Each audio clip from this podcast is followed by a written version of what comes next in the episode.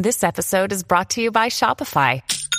Forget the frustration of picking commerce platforms when you switch your business to Shopify, the global commerce platform that supercharges your selling wherever you sell. With Shopify, you'll harness the same intuitive features, trusted apps, and powerful analytics used by the world's leading brands. Sign up today for your $1 per month trial period at shopify.com slash tech, all lowercase. That's shopify.com slash tech.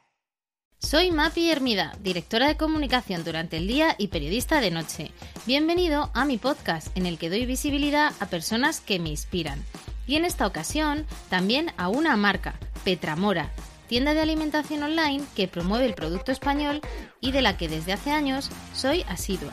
En su dehesa de la Guadaña, en Zamora, se pueden encontrar las mejores carnes y lácteos entre encinas, ovejas o vacas criadas en libertad. Petramora es nuestro mecenas de este capítulo y me hace especial ilusión porque compartimos valores comunes de artesanía, gusto por los detalles y trabajo bien hecho.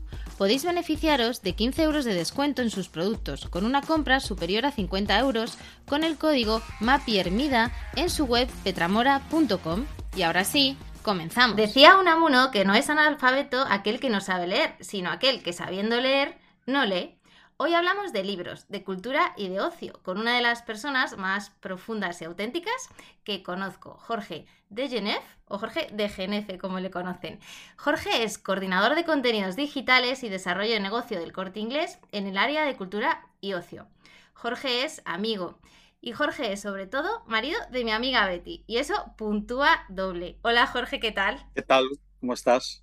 Pues encantada de que estés aquí. Tenía que mencionar a Betty porque si no, no nos mata. Ella tendría que ser protagonista al inicio del podcast, pero digo que también eres amigo porque yo te considero eso, mi amigo. Claro que sí. Jorge, ¿sabes qué? Eh, empezamos siempre eh, los podcasts porque sé que eres asiduo, que, que me escuchas, eh, por una recomendación gastronómica. ¿Qué restaurante nos quieres dejar en el capítulo? El último en el que hemos estado, que nos ha gustado mucho, Betty, es de León y, el otro día, durante las vacaciones, estuvimos en Pablo, restaurante Pablo, que es un restaurante que está al lado de la muralla, tiene una estrella Michelin y tiene la terraza eh, con una carta diferente al interior y la verdad es que nos gustó muchísimo, muchísimo. O sea, fue, fue un descubrimiento total, ¿no? Venga, pues habrá que irse a León eh, a probar ese restaurante. Pablo, queda en el, en el podcast. Jorge, creo que eres una de las personas que, que conozco que más lee. Eh, de hecho, cada vez que nos vemos te acribillo a preguntas sobre libros. No sé si, si, existe la palabra bucalholic, pero vamos, yo la, la ampliaría contigo. ¿De dónde te viene toda esa pasión? La verdad es que los libros me vienen de, mi familia, sobre todo de mi padre, ¿no? Mi padre era un, aunque de formación era músico, era violinista, pero él eh, tenía una biblioteca muy, muy extensa, ¿no? Muy, muy extensa. Eh, entonces, me viene de ahí. La verdad es que tampoco yo tuve grandes conversaciones con mi padre sobre libros, porque los libros estaban ahí. Mi padre, como buen músico, era un poco raro, eh, muy introvertido, muy, muy metido en sí mismo y, la verdad es que eh, eh, conversaciones sobre el libro no tuvimos, pero sí que es verdad que teníamos ahí una, biblioteca muy, muy extensa, ¿no? Entonces, el acceso al libro era sencillo y, fui picoteando muchísimo y, y, ahí me viene la Ya hasta ahora y hasta, ahora. Y tu trayectoria profesional, Jorge, eh, cuéntanos un poco, porque ahora, bueno, eh, si hay alguien a quien pregunto sobre recomendaciones de libros es a ti, em, estás en el, en el corte inglés, llevas todo el área de, cultura de ocio. Eh, ¿Cómo has llegado hasta ahí? Y bueno, supongo que te sientes satisfecho, ¿no? Que realmente es un trabajo que conecta con tu principal pasión. sí, totalmente. La verdad es que yo empecé, empecé después de terminar la carrera, que yo estudié filosofía y letras, eh, la verdad es que estuve, tuve un tiempo de, no saber a qué, hacia dónde dirigirme. Entonces, eh, entré en el departamento de librería, en una librería del corte inglés, y empecé a trabajar allí de, librero. ¿no? Al principio eran los sábados, pero luego fue, fue todos los días. ¿no? Y estuve durante varios años trabajando en la librería de Goya, ¿no? que es una de las más importantes de, dentro de la organización del corte inglés. Pasados eh, tres, cuatro, cinco años, no recuerdo bien, la verdad es que eh, me llamaron desde la central de compras y empecé a trabajar de, comprador de, dentro del área de libros, ¿no? Entonces, el, yo tenía claro que mi, vida iba a estar ligada al, mundo del libro, ¿no? Desde que estudié, eh, eh, sabía que, los derroteros iban a ir por ahí. Es verdad que en un principio eh, mi, idea era, era ser escritor, esa es la realidad, porque a mí esa parte creativa sí que me gusta mucho, pero no, nunca se consolidó. Entonces, dentro del, mientras estaba estudiando, se dio la coincidencia que eh, eh, estuve con grandes editores actuales y, nos hicimos amigos. Eh, David Trías o Belén Bermejo estudiaron conmigo y, bueno, yo sabía que iba a ser algo relacionado con el libro, ¿no? entonces entro en compras del corte inglés, luego al cabo de 6, 7 años empecé a llevar toda la parte de hipercore de cultura y ocio y que eh, incluía más, ¿no? Incluía más. Eh, es verdad que el, mundo del libro en un gran almacén o en una librería es diferente a un hipermercado, pero bueno, es algo que la verdad es que también me, enriqueció muchísimo, ¿no? Y llevaba otras áreas de negocio relacionadas con la cultura, ¿no? Como son la música o, las películas. Eh, pasaron seis, siete años y, volví otra vez al corte inglés y, y eh, he estado durante este tiempo metido en toda la, parte, eh, la parte digital, llevando eh, la parte de ebooks y ampliando más los departamentos que llevaba. he llevado muchos más departamentos relacionados con, con, la cultura y el ocio dentro de, el gran almacén que es el corte inglés. Pasó por aquí otro de los editores que conoces, Jordi Nadal. Él me hablaba que, leer era ver la vida con más matices, eh, vivir otras vidas, eh, que leer nos da perspectiva. ¿Qué es para ti eh, leer? para mí la lectura es en, qué me transforma, ¿sabes? Cómo, lo que leo me hace, me, hace, me hace ser diferente de alguna forma, cómo el, creo que era Cioran que decía eh, tener al menos una idea, pero que, mueva los cimientos de lo que eres, ¿no? Para mí la lectura es eso y es realmente lo que busco, ¿no? Que, después de, un párrafo, porque para mí eh, eh, todo puede estar condensado en un párrafo, en un poema o en todo un libro, ¿no? ¿En qué me ha convertido eso? ¿Qué, qué, qué me ha removido por dentro y en qué me ha convertido? ¿En qué nuevo Jorge soy? Porque cada libro, cada frase, cada párrafo, cada aforismo a mí me transforma, si realmente me llega, ¿eh? ojo, que, hay mucho, muchas palabras que, a mí no me llegan realmente, pero aquella que me llega eh, realmente me convierte en otra persona. Para mí, claro, soy yo mucho mejor de lo que era. ¿Cuánto puedes leer al día? Porque me contabas que te, levantas y te pones a leer.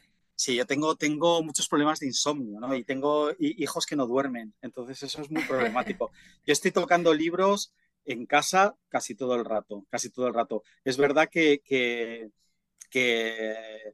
terminar los libros, eh, no, no, no, termino todo lo que leo, ¿no? Yo, esa gente que, que, dice que ah, lo respeto totalmente, ¿eh? que aunque el libro sea malo, aunque el libro no le guste, aunque el libro la aburra, lo terminan, ah, conmigo no pasa, ¿no? Conmigo no pasa, eh, porque mm, hay tantísimo, se edita tanto, hay tantas cosas buenas hay tanta curiosidad por mi parte por descubrir que me parece, que me parece una pérdida de tiempo. Si no te gusta, no te gusta, ¿no? O sea, eh, eh, entonces me paso mucho tiempo, la verdad, mucho tiempo en, las horas de insomnio eh, y lo que me dejan, ¿no? Los niños, los críos, los, hijos pequeños que tengo, pero, pero sí que sí que le intento dedicar mucho tiempo. Yo creo que leo ahora mismo más que nunca más que nunca porque leo en cualquier formato. Para mí eh, eh, encontrar un autor en Internet o una frase en Internet o un libro en Internet, porque voy independientemente cogiendo el, papel y el, y el, libro digital, ¿no? Pues eh, también es lectura, evidentemente. Es verdad que la, lectura en, en, digital a mí me cuesta más, a mí se me asientan mucho más los conceptos y el, el, libro objeto es algo que me encanta, o sea, por eso tengo tantos libros, no sé cuántos libros tengo, pero tengo una biblioteca muy extensa, ¿no? Entonces, el libro objeto para mí es importante y, va conmigo también muchísimo, ¿no? O sea, es, donde realmente disfruto la lectura, ¿no? En el libro en papel. pero no, no, no soy un talibán del, del, ni del e-reader ni del ebook. Yo creo que son, pueden llegar a ser complementarios, ¿no? Pero yo, eh, eh, Jorge, que me he dedicado mucho al, al, online, la, fijar el sentimiento, la liturgia del libro de papel, la carnalidad, por así decirlo, está en el papel, ¿no? Y está en, en el libro físico. Yo, para mí es un objeto bastante, bastante bien hecho, ¿no? ¿Qué tiene que tener que esos libros para que te enganchen, esos libros que terminas? ¿Qué, qué, dirías, ¿no? Que, te hacen seguir leyendo. Ah, yo no, o sea, no, no, no mm, es, es, complicado, ¿sabes? Que, que y, no quiero ser cursi, eh, porque sí, sí, me salen cursilerías de que tengan alma, que tengan algo, no sé. El, el, joder, creo que era, ah, no me acuerdo quién era, quiero, no, no, no me acuerdo quién era, sí, sí, creo que era Ángel Mañas. Eh, eh, que decía que tenían que tener, un libro tenía que tener eh, eh, valentía y, y, alma o algo así, ¿sabes? Bueno, era, quizá era, era, de otra forma, no, pero, pero sí, sí que tiene que ir por ahí. O sea, yo creo que, que no, a mí el, el, la densidad de, de, un relato no me importa, pero que eso me tiene que estar llegando de alguna forma, ¿no? No, no intentar que no me aburra. Eh, y eso que que, un libro me aburra también me parece interesante, ¿sabes? En un momento dado. Mm, en un momento dado, ¿eh? no, que sea aburrido todo el rato, pero que te, que te empiecen a meter ahí texto eh, con frases complejas, subordinadas, eh, como alguno, algo que hace Muñoz Molina, creo, en el gilete polaco, cosas así. Joder, el, la lectura dentro de todas las artes, para mí es la que más, esfuerzo requiere, ¿no? no la música tú te sientas, la escuchas, escuchas la obra, eh, una pintura tú la ves, la puedes interpretar o no, pero claro, en, la lectura hay un ejercicio, hay un ejercicio de, entendimiento, de introspección, ¿no? Entonces yo, creo que, eh, leer cuesta, cuesta muchísimo, o sea, para, yo creo que es un esfuerzo, ¿no? ¿Que es un esfuerzo placentero? Es claro que sí, pero, pero leer no es, no es sencillo, ¿sabes? Es mucho más fácil ver los reels de Instagram, ¿no? Que, o, ver, o ver TikTok, ¿sabes? Eso sí que es fácil.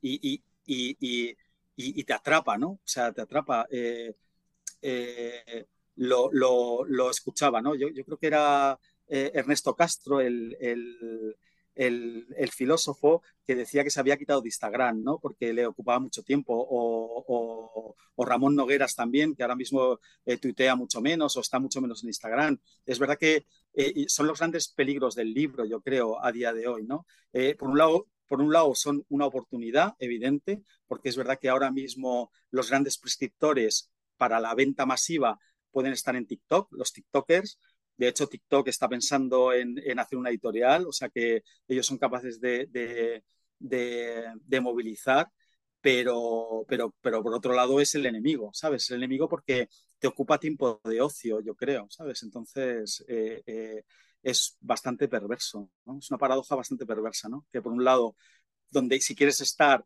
tienes que estar en Instagram, tienes que estar en TikTok, y por otro lado, eh, te quita tiempo, ¿no? Me mandabas el otro día un titular de un periódico que decía algo así como que ningún amigo tuyo puede competir hoy con la dictadura del algoritmo. Ah. Esto va un poquito por ahí, ¿no? Eh, al final, ¿qué impacto están teniendo las redes sociales, ¿no? En todo, todo lo que supone leer, ¿no? Y, también qué impacto en la gente joven. Claro, e, el, bueno, el, impacto yo creo que es total, ¿sabes? Y, yo lo pensaba esta mañana y, decía, no, quiero ser del movimiento ludita, ¿no? De, aquellos que iban contra la máquina en el siglo XIX porque creían que era el enemigo. Yo creo que, que, las redes sociales eh, e, Internet, evidentemente, o sea, no voy a descubrir nada, claro, están aquí, se van a quedar y, tenemos que, y, pero, pero estamos en un momento muy primario de aprendizaje, ¿no? De, yo creo que, que, yo que, que, soy historiador, no, no, tenemos perspectiva histórica, estamos en pañales, aunque, aunque los tiempos parece que vayan muy deprisa, pero, pero la realidad es que no conocemos lo que nos va a pasar ¿no? después de, estos cambios culturales y cambio de hábitos. Entonces, eh, las redes sociales son necesarias. Yo creo que ya sí, que, están y que se quedan, pero también es verdad que nos, nos, están, nos están metiendo a todos en un telefonito, ¿sabes? Entonces, eh, eh, todo se circunscribe a eso. Yo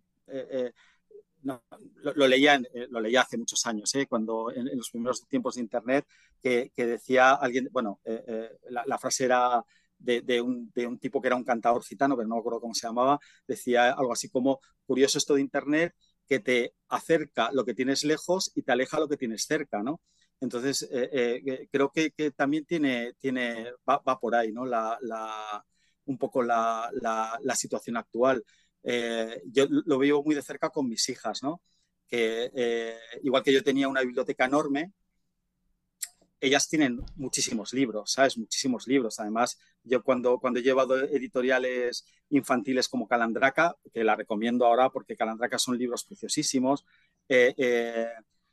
los tienen ahí a, la mano, pero, pero ellas prefieren mm, estar con YouTube o, interactuar con el teléfono o jugar a Roblox, ¿no? Eh, y me cuesta, me cuesta mucho que, y tampoco lo quiero imponer, ¿no? Y, entiendo que son otros tiempos. Eh, eh, todo el rato dicen que se aburren cuando no están o, interactuando con amigos o, viendo la tele o, y yo, pienso siempre para mí, joder, yo me aburría y no pasaba nada. Yo, ¿sabes? Hay que aburrirse y hay que pensar y hay que... Creo que son tiempos diferentes, mm. ¿sabes? Que, es complicado, pero, pero a, la hora de, del impacto en el mundo editorial está clarísimo, ¿no? También, también te digo una cosa, eh, eh, Mapi.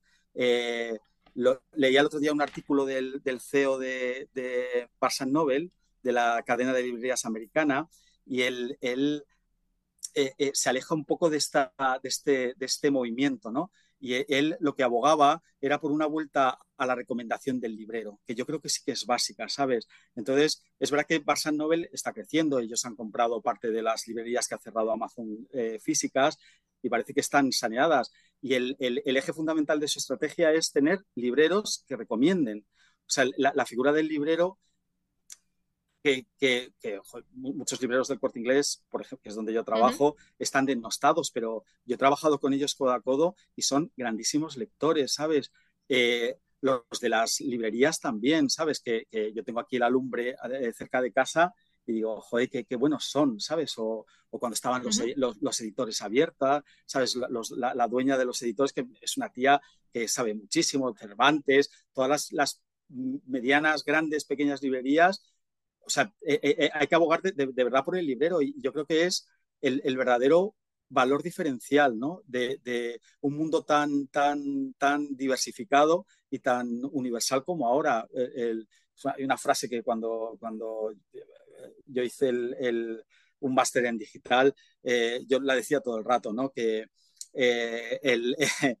Google te va a dar mil libros, el adecuado te lo va a dar el bibliotecario, ¿sabes? Entonces, bueno, eh, eh, yo todavía creo un poco en las personas o creo mucho en las personas. Entonces, me, gusta, me gusta el tú a tú, la recomendación y de verdad que abogo por los, por los libreros eh, 100%, ¿no? Me, me, encanta que me descubran y que me, y que me digan porque, porque están todo el día todo el día trabajando en eso. ¿no? Una profesión que parece un poco en desuso, ¿no? Eh, la de profesión librero. De profesión librero, claro, parece, parece en desuso porque toda, toda la recomendación viene por otro lado, que también es cierta, ¿no? Es cierta que, mm. que, los, que, los, que, lo, que, el, gran vendedor de libros ahora mismo es TikTok, es que es la realidad, ¿sabes? Que, y es contra lo que, no, no pelear, sino imagino que hay que adaptarse, hay que saber, que saber, eh, que, que, saber conjugar eh, eh, la parte del ser humano, del librero, del saber y de, de esa parte con la de redes sociales que te, que te amplifican pero que también eh, amplifican lo malo, ¿no? que pueden amplificar lo bueno y también amplifican eh, cosas que pueden ser bueno, pues, eh, distintas, diferentes o directamente malas. Te dedicas a la distribución de, de, libros. ¿Cómo se construyen los buenos libros? Los libros en alguna ocasión también me decías, ¿no? Hay libros que se venden, hay libros que se leen, hay que diferenciar, Mapi. ¿Qué, qué, dirías que es para ti un, un bestseller y qué ingredientes tiene de éxito? Claro, este, esto es lo complicado, ¿no? Lo complicado porque no hay una tecla, ¿no? No hay una tecla que digas, eh, metiendo mucho dinero, esto se va a vender. No, no, no, no tiene por qué. Ni siquiera con dinero. El dinero no lo hace todo. O sea, yo, he visto a, lo largo de mi trayectoria, he visto eh, eh, eh, meter cantidades ingentes de dinero. De dinero en editoriales que se han ido a pique, ¿no? Se han ido a pique metiendo mucho dinero en marketing y mucho dinero en autores, yendo a Frankfurt por los mejores y se han ido a pique, ¿sabes? Eh, había eh, a principios de, del año 2000, 2005, 2006, había una editorial que se llamaba Diagonal, eh, era una, editorial catalana que, hizo un desembarco brutal en el mundo de la distribución. Duró un año, dos años, tres, y, desapareció. Desapareció porque, por lo que fuera. O sea, no, no, no, porque, porque no hay una receta, ¿sabes? Luego tienes eh, Dan Brown en Umbriel que, que saca el libro y una editorial pequeña que, lo, que, con, un buen editor que lo, que lo, que lo, que lo, que lo vende muchísimo, ¿no? O, o, Salamandra, los libros de Salamandra de Sandor Maray o del propio, o el propio Harry Potter, ¿no? Entonces es muy complicado, es muy complicado porque dices, eh, una cubierta, una cubierta buena te va a vender, pues probablemente sí, ¿sabes? Y hay gente que lo vende que, compra solo por cómo es la cubierta. Yo soy uno de los que muchas veces compra por la cubierta, ¿sabes? Esto es como el clickbait de los, de los medios de comunicación digitales, ¿no? Es para, para, sí, es para matarme, porque eh, eh, realmente me compro la cubierta y, a lo mejor no me interesa nada el libro, pero insisto que como es un objeto tan, tan, tan atractivo, pues me compro por una cubierta, ¿no? Y claro, no, no sé, pero, pero no, no, no es, no es no es eh, una, buena cubierta tampoco te va a dar el éxito, ¿no? Y dices, el boca oreja, pues sí, también funciona mucho. Eh, yo recuerdo a principios de, o sea, otra vez, vuelvo a, es abuelo cebolleta, ¿no? Venía, teníamos un distribuidor que llevaba, llevaba eh, anagrama, antes de pasar al Grupo Planeta, anagrama o Tusquets, ¿no? Entonces venía y decía, esto va a salir en Babelia si eh, sale en Babelia, ya sabes que sale agotado. Y era verdad, ¿sabes? Babelia siempre ha sido, hasta hace poco, un recomendador de libros alucinante, ¿no? Y, es verdad que salía agotado. Eh, una buena crítica en Babelia, con un buen reportaje en Babelia, cuando el papel era más importante y tenía más distribución, te garantizaba un éxito, ¿sabes? Te garantizaba un éxito. Salir en Babelia era importante, o, salir en el cultural del mundo, ¿sabes? O sí que es verdad que, funcionaba, pero, pero ese tipo de recomendación a día de hoy no te garantiza nada, ¿no? Los, los grandes, los grandes grupos, pues, eh, eh, eh, tienen su, sus, sus, su marketing y, y, la realidad es que, que es verdad que algunos funcionan, otros no funcionan, pero, pero es, el, intento de colocación, de diferenciación, una buena faja, o sea, hay que ser pulcro y luego tiene que ser un buen libro, porque yo, o sea, la figura del, del, librero es importante, pero la figura del editor es básica. O sea, el, para mí, un buen editor rehace un libro, porque es así. O sea, yo he visto trabajar, bueno, Belén Bermejo, desgraciadamente, falleció hace, bueno, justo después de la pandemia.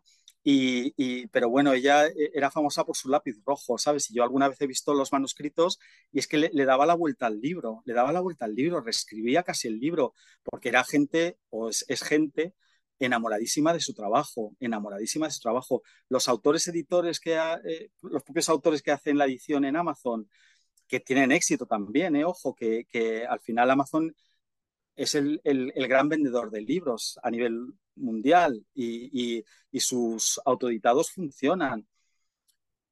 Mm, pero, pero les falta ese, ese pozo del editor, ¿no? Ese pozo del editor que, que, va a hacer que el libro sea pleno, sea pleno, porque te va a corregir las, las, incoherencias, las faltas de ortografía, las concordancias, todo te lo, sabes, un buen editor, pon un buen editor en tu vida, Mapi, ¿sabes? Y pon un buen, con un buen editor y un buen librero. Y, yo creo que tienes el éxito garantizado. Y si luego tienes una editorial que sea medio chula, medio independiente, pero que se vuelque en la red comercial, ahí tienes, no sé si tienes el éxito asegurado, pero vas a tener un buen libro seguro, porque también un buen autor para mí no es el que hace un libro para vender. Evidentemente, jamás yo si fuera autor lo haría por vender, ¿sabes? Lo haría por, dejar un legado o porque creo que mi contenido, lo que voy a hacer es, es relevante, pero hacer un libro para vender me parece una blasfemia casi, ¿sabes? O sea, hay que hacer un libro por otras causas, pero no para vender, ¿sabes? Jorge, ¿hay libros que se venden y no se leen? Sí, hay, hay multitud. O sea, yo creo que todos tenemos, a, la casa que vayas vas a ver en las estanterías, yo sé. Los mismos libros. Premios Planeta.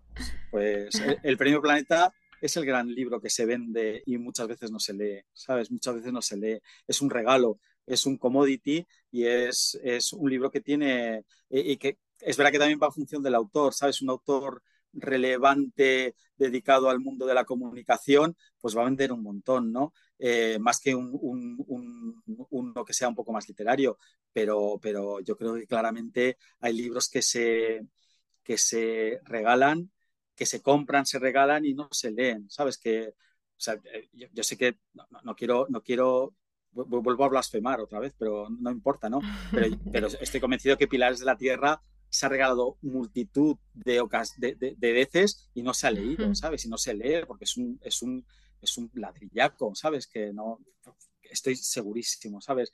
Y, y, yo creo que así lo dicen también los índices de lectura, ¿sabes? Que se compra mucho más de lo que se lee.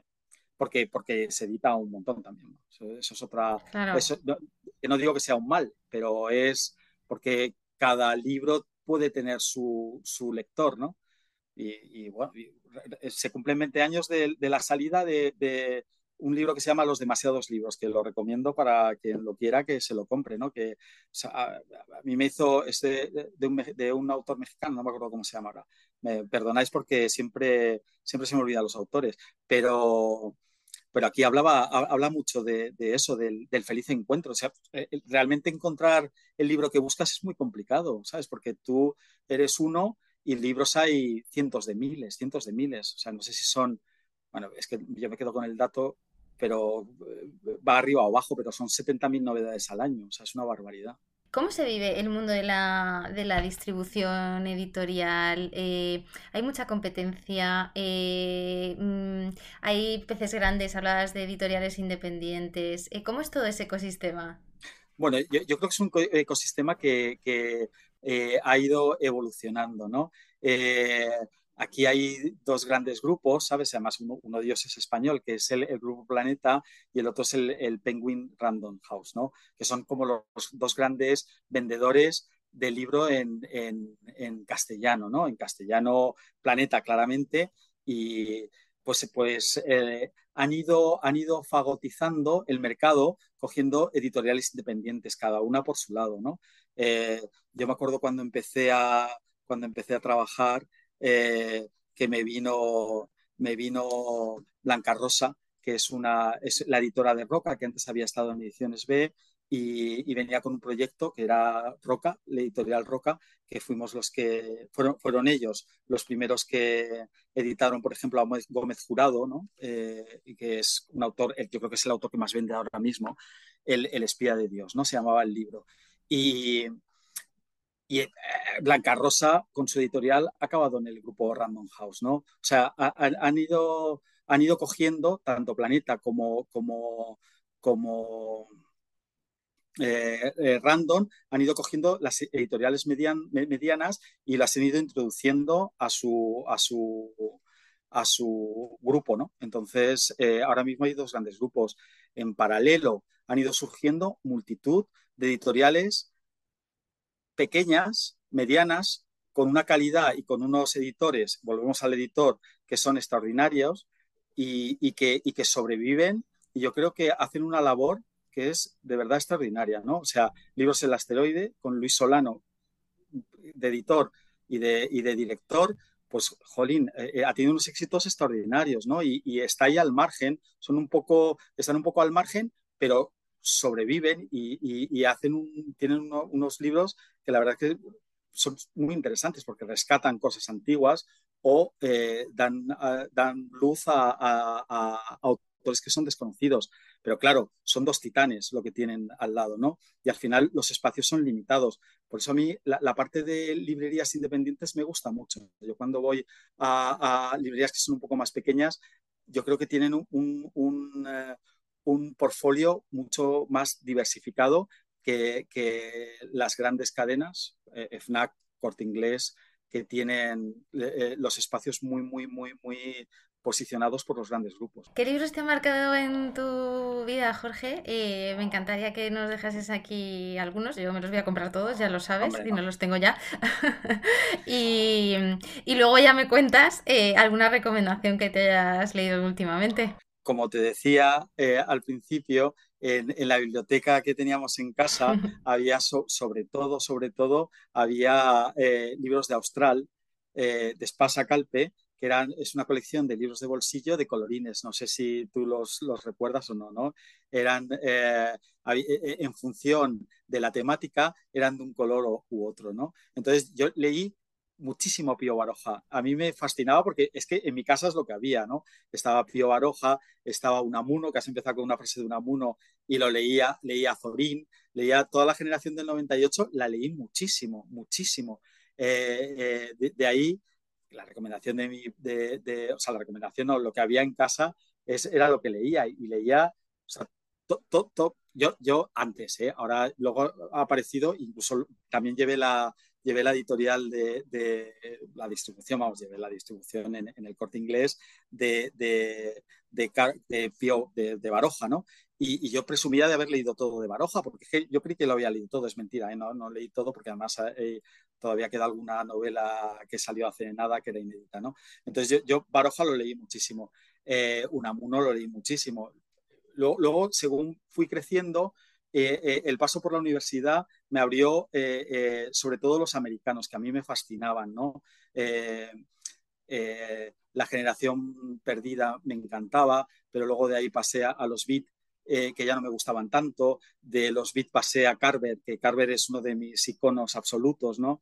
Es, eh, yo creo que es uno de mis escritores favoritos, pero también Ford me gusta muchísimo, Delillo me encanta, Martin Amis, británico, pero Tibor Fisher, los, los ingleses me, me, me, gustan muchísimo, muchísimo. ¿eh? Lo, lo, leo traducido, ¿eh? que los traductores también, un buen traductor también te hace un libro bueno, ¿no? Es, si vemos todo el flujo, un buen traductor también le da la vuelta al libro, ¿no? Que, eh, eh, leía yo una, traducción de, que, tenía que tenían mis padres también, que era una, una traducción de, autores rusos, pero pasados por un mexicano. Y, era raro porque, porque era, eran todo con giros mexicanos, ¿no? En la, en la, estepa rusa. Y dices, joder, o sea, que, además era pasado por el francés, o sea, no sé, eh, me, me, me, marcaron mucho los... Y, luego Bukowski, que es verdad que a mí me gusta y de vez en cuando vuelvo a él, ¿no? O, bueno, también me, gusta Salinger, eh, no solo El Guardián del Centeno, sino los nueve cuentos.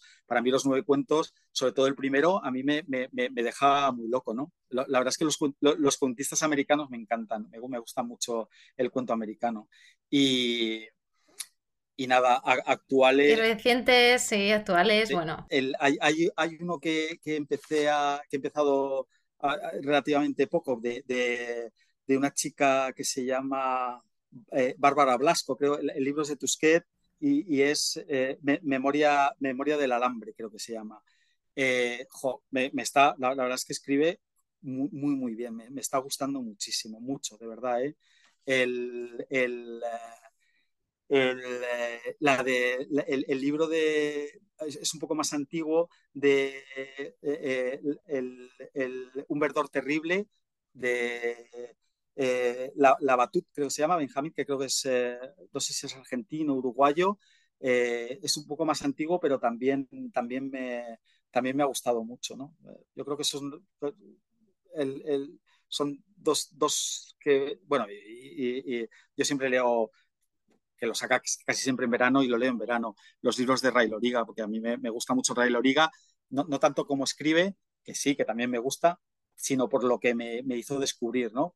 Eh, Ray Loriga, Benjamín Prado, eh, Ángel Mañas, toda esa generación de escritores que ahora están en torno a los 55, eh, entre los 50 y 55 años, que era como la, la generación Cronen, que llamaron en su día por etiquetar de alguna forma, a mí me, descubrieron muchísimos escritores, ¿no? Muchísimos escritores, porque además como tienen una edad parecida a la mía, pues, pues yo los leía y me sentía muy, muy cercano a ellos, ¿no? Y, me, vamos, me, todo lo que saca Benjamín o todo lo que saca eh, Ray Loriga, yo lo leo, porque, porque me sigue, me sigue gustando, me, siguen gustando mucho y, me siento muy cercanos, ¿no? me, me, resulta conocido lo que me cuentan. Y el último de, de, Loriga me ha encantado, que habla, bueno, no, no, no, quiero hacer ningún tipo de spoiler, pero es un tipo que se va a Suiza a suicidarse, ¿no? a matarse. Y bueno, eh, me está dejando muy, o sea, me, dejó muy un poco un poco marcado. Y si tuvieses que, que invitar a algún escritor a, cenar, ¿no? Tuvieses que elegir uno, ¿quién sería para ti? Eh, eh, ¿Vivo o muerto? Sabía que me ibas a hacer esa pregunta. Venga, uno de cada. Mira, mira hay, uno que a mí, eh, que es el...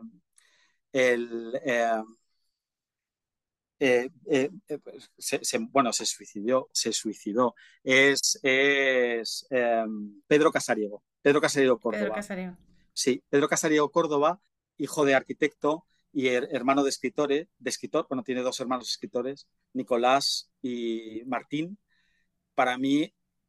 De poemas. Poemas. Tiene poemas y mm. obras de teatro. El mm. cuaderno, cuaderno rojo, azul, amarillo y verde, que es un librito muy chiquitín, me encantaría, me, encantaría, me encantaría cenar con él porque, eh, no sé, me, me, gustaría entenderlo. No, eh, hay, tiene seis barral, eh, la, la, poesía completa y al final de la poesía completa está una carta que le escribe su padre, ¿no? Y la carta os la recomiendo a todos porque la verdad es que es de, una belleza eh, impresionante, ¿no? Y habla de, eh, que entiende que su hijo no encajaba en este mundo y que entendía que se, que se hubiera suicidado, ¿no? Es, así de, de, durísimo, ¿no? Y, vivo, que me encantaría realmente conocer a, un tipo que es, de, eh, es inglés, pero está a fin, eh, bueno, vivía en Asturias, no sé dónde está ahora, igual está en Madrid, que se llama Roger Wolf, ¿no? Este, eh, es también poeta, pero es novelista, escritor de, bueno, o Carmelo Iribarren, o los dos. Carmelo Iribarren es que me, me gusta mucho también, ¿no? Es un poeta de San Sebastián. Cualquiera de los dos podemos hacer ahí cualquier cosilla. ¿Y qué escritores famosos te llaman más la atención? Yo estoy tirando de, cuestionario casi más personal, que, sabes que a veces recupero los cuestionarios de Proust y de Arthur Aron, así que te voy lanzando preguntas em, y, bueno, sí que sería interesante, ¿no? Que, estoy segura de que tienes alguno en la, en la cabeza que nos dijeses quién, quién para ti, ¿no? Sería, sería ese escritor que, dirías, ostras, este es, es, un ser este auténtico, ¿no? Y todo un personaje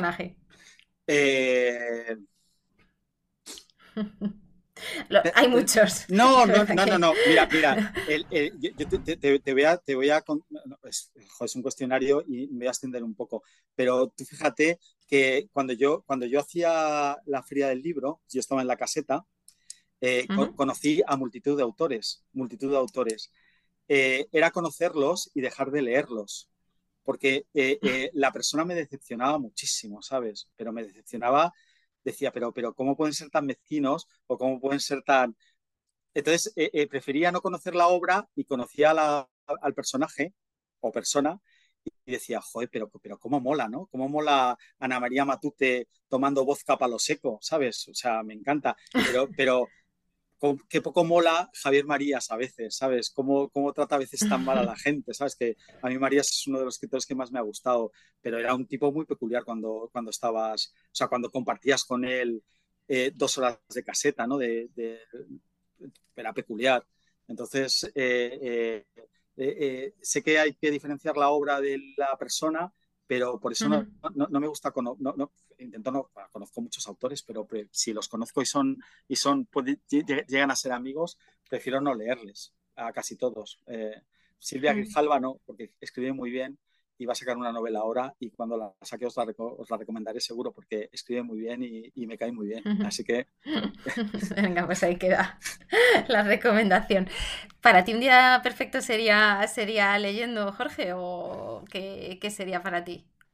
Eh, a mí me gustaría, o sea, un día, un día perfecto para mí es, eh, eh, podría ser más que leyendo, perdiéndome en una librería, sin ningún tipo de duda. Una que sea, que sea grande y que la, la, central que había antes, que desgraciadamente cerró aquí en Madrid, ir subiendo por los pisos y ir, mirando libros. Sí, sería un, gran día, desde luego.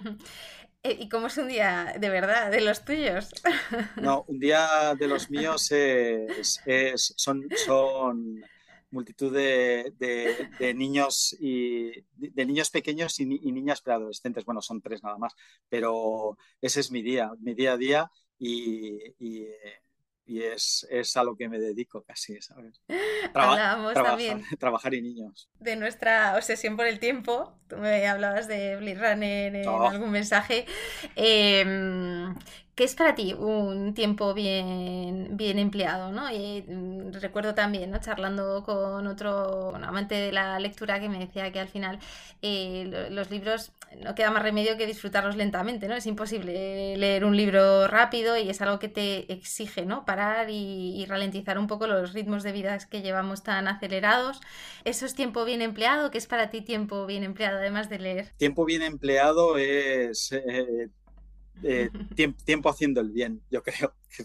O sea, Mr. Wonderful va a tener que eh, va a tener que pagarme un poco, pero, pero lo pienso realmente, ¿sabes? Pienso que, tiempo haciendo justicia, donde no hay donde, donde hay olvido no hay justicia. Y el, tiempo es verdad que me obsesiona mucho, el paso del tiempo, la perdurabilidad. Hablábamos de Blade Runner y, es verdad que el leitmotiv de, de la obra de, eh, del director, de Ridley Scott, yo creo que es el mm. tiempo, claramente, el, cómo voy a pasar, ¿no? Eh, eh, ¿qué, va a pasar conmigo cuando yo ya no esté, ¿no? creo que en, Gladiator él, dice algo así como lo, que, lo que hacemos en la historia tiene su eco en la eternidad, ¿no? en Blade Runner es cuando nosotros no estemos, seremos lágrimas en la lluvia, desapareceremos. En 1492 también, yo soy de la familia Aguirre, pero cuando yo muera, mi familia va a seguir cuando el tío se tira por el acantilado, ¿no? Entonces, bueno, pues el, y hablabas de, la escritura, hay algo que, todavía no te quede por hacer, eh, no sé si te vas a animar a escribir o no. Claro, es que se murió mi editora, ¿sabes? Que es, es el gran hándicap. Pero ella, ella siempre me, animaba a escribir la historia familiar, porque la historia familiar es muy chula, ¿sabes? La historia de, mi, de mi familia paterna, sobre todo, pues está llena de, eh, llena de, aventuras casi, ¿no? De, un, un, abuelo que llega muy joven a España, que eh, viene de Bélgica, que todos sus hermanos eh, están repartidos por el mundo, que eh, tiene un tío que es, es joyero y que le compra todo el, todo el oro a, los nazis y con eso se hace supermillonario y tiene el, tiene la, le, multan, le, son dos millones de francos, que eso lo empezó a contar mi padre cuando era cuando, cuando estaba a punto de fallecer. Esa historia, ese relato es, es, es, lo cogí yo con, con, con, pinzas, ¿no? Y, y este tío eh, no es mío, se, se, se, va corriendo porque llega el comunismo. Él pensaba que llegaba el comunismo a, a, en los años 50, se va a Argentina. Bueno, hay una historia detrás totalmente maravillosa que a mí sí que me gustaría escribir, que no lo haré probablemente, pero sí que me encantaría, porque, porque es un relato que mola.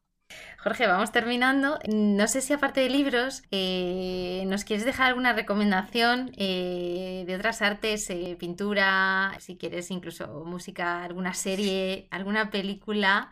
Puedo dejar de preguntarte. A mí, otras artes, a mí la arquitectura me gusta mucho, o sea que que la gente vea puentes, que los puentes molan mucho, ¿sabes? Que me, encanta la, arquitectura, ¿sabes? Porque nunca sé si pertenecen al aire o a la tierra. Entonces, esa. Y, un puente se quema o un puente se construye. O sea, eh, es, te da mucho juego, ¿no? Eh, entonces, sí, sí, a mí las construcciones me encantan, los edificios también. Entonces, eh, eh, puentes romanos que son muy guays. Y series, la verdad es que últimamente no, no, no, no, veo mucho, pero eh, las de HBO a mí me rechiflan, ¿sabes? Eh, pues cualquiera de HBO que tenga el, marchamo HBO va a estar bien, ¿sabes? Y, que vayan a, a ver eh, los, los cuadros de Sánchez Cotán al Prado, que molan un montón. Eh, también puedes recomendarnos algún podcast, aparte del mío, si te apetece, que sé que también escuchas podcast. Sí, escucho, últimamente escucho mucho. Escucho el tuyo, eh, que lo recomiendo. Bueno, sí, si lo están escuchando es que lo están escuchando, claro. Eh, que se suscriban. que, se suscriba a todo el mundo. Bueno, yo escucho la cultureta mucho, me, encanta, me encanta los cuatro que están ahí. Eh, me, me, hace mucha gracia y me descubre muchas cosas, ¿no? Qué eh, bueno, no lo conozco el Cultureta. Voy a seguirlo ahora mismo. La Cultureta es... Ah, eh, la cultureta, vale. Sí, sí, Onda Cero, Rubén Amón, está Guillermo Altares. Ah, está Rubén Amón. Ah, no sabía. Rubén Amón, Guillermo Altares, Rosa Belmonte. Mola, mola, mola mucho, ¿sabes? Porque son de diferentes, de diferentes signos pero, pero hay bastante concordia. A mí me, y me descubren muchísimas cosas, mucho, mucho, mucho. Eh, luego, nada que ganar me gusta también, o, me gusta. Jaime Rodríguez Santiago. claro, Jaime Rodríguez, pues el tío, pues eh, eh, la verdad es que lo hace bien. Heavy mental, recuenco, ¿sabes? Recuenco personajes, ¿sabes? Que recuencos de, reciente adquisición, ¿no? Recuenco o, Ramón Nogueras que hablábamos antes, ¿no? Allí donde están yo los, los sigo con... Además, también porque son los dos de, de, diferente signo, entonces me gusta que cuando están juntos en un podcast, el, lo equilibrado que es todo, ¿no? Y, dices, joder, este que es bastante más conservador o, o, muy, muy liberal y este que es muy de izquierdas, pero son capaces de entenderse. Digo, joder, pero si es que así tenía que ser todo, ¿no? Ese tipo de concordia, de cooperación en vez de conflicto, me, gusta mucho, me, crea, me da, bastante paz, la verdad. Jorge, terminamos con. dime, me hacía creer en el ser humano, pero esto es también para Mr. Wonder. me gustaría terminar con alguna frase eh, que tengas, algún voto o bueno, algo que, puedas dejarnos y que nos inspire, que al final se trata de un, de un podcast de personas inspiradoras. Valen dos, ¿no? También. claro. Venga. Eh, hay una que decía mi padre que es eh, nunca pasa nada, ¿no? Y, a mí eso, la verdad es que los dos lo decían, también mi madre, ¿no? De, nunca pasa nada porque si ya ha pasado, ya ha pasado, así que tranquilidad, ¿no? O sea, que, mantener la calma. Y me, gusta porque, porque yo lo intento hacer con mis hijas también, de, oye, no pasa nada, ¿eh? vamos, a, vamos a arreglarlo. Y luego hay otra que es de, Benjamín Prado, que yo me la he apropiado y digo que es mía, que dice, cuando llegues arriba sigue subiendo, que me gusta como concepto, ¿sabes? Y no, no, no de competitividad, ¿eh? sino de, joder, pues si has llegado arriba del todo de la felicidad, pues joder, pues sigue subiendo, ¿sabes? Que, no, dejes de estar ahí. me, gusta, me gusta mucho esa frase. Bueno, pues ahí quedan esas dos frases. Bienes de gracias, Jorge. Un gusto. Una conversación como si hubiésemos estado tomando un café. Eso es. Lo he disfrutado muchísimo. Yo también. Si eres una empresa o una marca y quieres ser mecenas de este podcast, tienes toda la información en la sección de contacto de mi web www.lagastronoma.com. Hasta la próxima.